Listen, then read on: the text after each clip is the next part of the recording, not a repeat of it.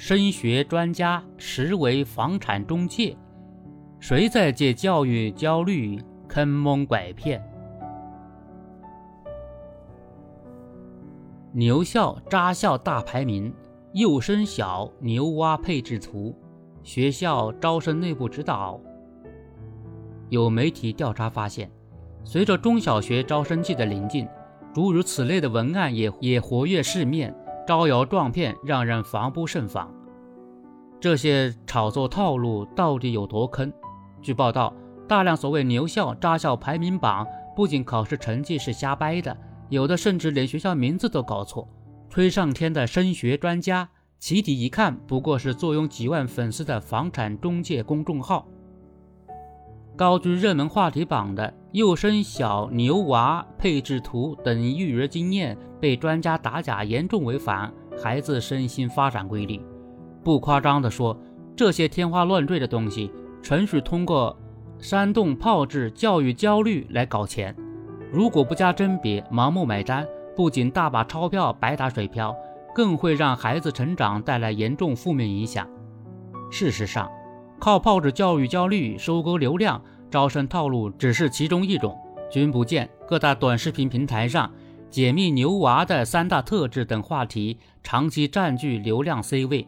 打着985名校旗号在线传递教育成功学的博主层出不穷。据第三方机构数据。二零二二年，教育创作者整体规模增幅超百分之九十，粉丝数小于一万的普通创作者不断涌现，并持续高速增长。一篇篇十万加，一则则爆款视频，看似分享升学政策、教育理念，实则都是真金白银的买卖，如假包换的生意。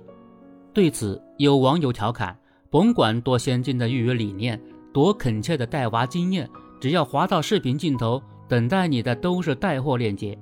在此过程中，一些房地产中介也嗅到商机，套上马甲，编织虚假信息，蹭热度，搅浑水，妄图带热楼盘，提升销量。此外，有培训机构出于授课揽客之需，也参与到这场流量收割中。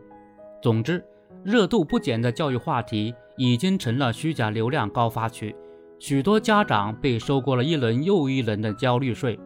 有教育专家曾言：“教育是农业，不是工业。”说白了，受教育者是生命的个体，有其自身成长的规律，需要顺木之天以致诚信。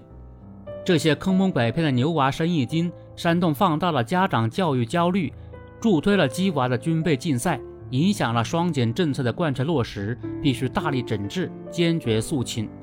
其中，网络平台作为信息入口，首先要承担起守土之责，加强账号名称审核、专业资质认证、信息内容把关，把煽动意味过浓的“三无”信息挡在门外。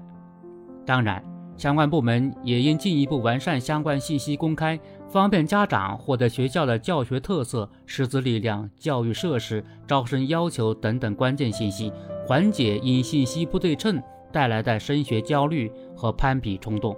当然，净化市场是一方面，广大父母也得放下鸡娃执念，跳出功利化、短视化的育儿窠臼，多用积极多元的视角评价孩子，这样才能从根子上增强对教育焦虑的免疫力。